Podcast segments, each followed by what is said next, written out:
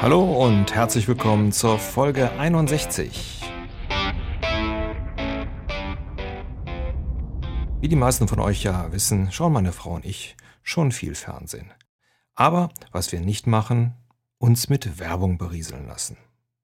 Spätestens seit dieser schreiende Heini des Mobilfunkanbieters erwiesen variabel oder so ähnlich hießen die, die Werbung bereichert, wird bei uns konsequent auf den Stummschalter gedrückt.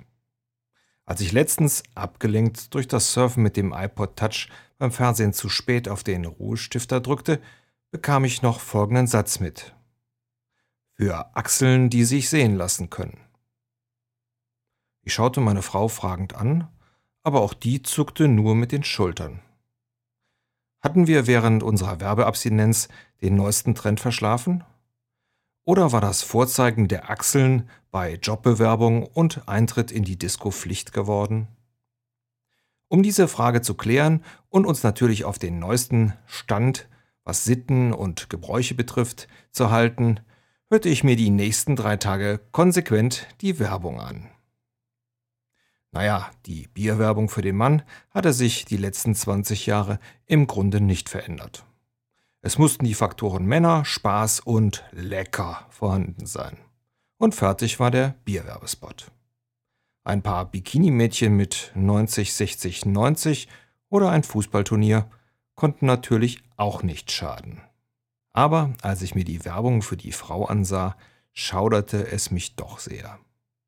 Auf so einen Quatsch fällt die emanzipierte Frau von heute rein? Ein Bindenhersteller blendet doch tatsächlich während seines Spots den wahnsinnig wortwitzigen Satz Machen Sie sich schöne Tage ein. Das ist ja ungefähr so, als wenn in der Werbung für Kopfschmerztabletten steht Hauptsache, Sie merken Ihren Kopf. Ein Scherz? Leider nicht. Da gibt es ein Extreme Resist Make-up, was 24 Stunden gegen Hitze und Feuchtigkeit hält. Mal ehrlich, wer außer Lara Croft braucht so etwas? Ein Hersteller für Damenrasierer will den Frauen weismachen, dass nur ihr Produkt Beine zum Küssen hinterlässt. Dass romantische Berührungen danach selbstverständlich sind und sie damit die Göttin in sich wecken. Na prima. Und da wären noch die neuen Sportschuhe, die durch ein neues Luftpolster für eine erhöhte Muskelaktivität und eine Straffung in den Bereichen Beine und Po sorgen. Unterstützt wird das Ganze bildlich von apfelerschigen 50 Kilo Fitnesstrainerinnen, die ihren wohltrainierten Allerwertesten permanent ins Bild halten. Der ironische Einwurf meiner Frau, ich glaube, davon kaufe ich mir auch zehn Paar, sagt doch alles. Auch wirklich grandios, die junge Dame, die doch tatsächlich dadurch, dass sie zwei Wochen täglich 1,5 Liter Wasser der Marke X trinkt und sich danach wacher und fitter fühlt. Naja, normal da der Stoffwechsel nur funktioniert, wenn dem Körper ausreichend Wasser zur Verfügung gestellt wird. Täglich benötigen wir deshalb 2 bis 2,5 Liter Wasser. Wenn es dann in Richtung Werbung für Körperhygiene geht, ihr wisst es sicherlich noch, für Achseln, die sich sehen lassen können, wird es extrem.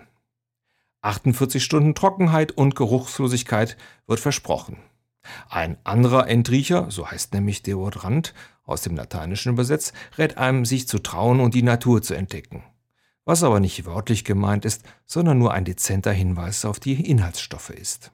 Da könnte ich jetzt noch viele für Frauen konzipierte Werbespots nennen, die für mich als Mann ähnlich sinnfrei sind und natürlich dazu dienen, Bedürfnisse zu wecken, die eigentlich nicht da sind. Oder? Ich habe ein bisschen gegoogelt und bin in einigen Frauenforen gelandet.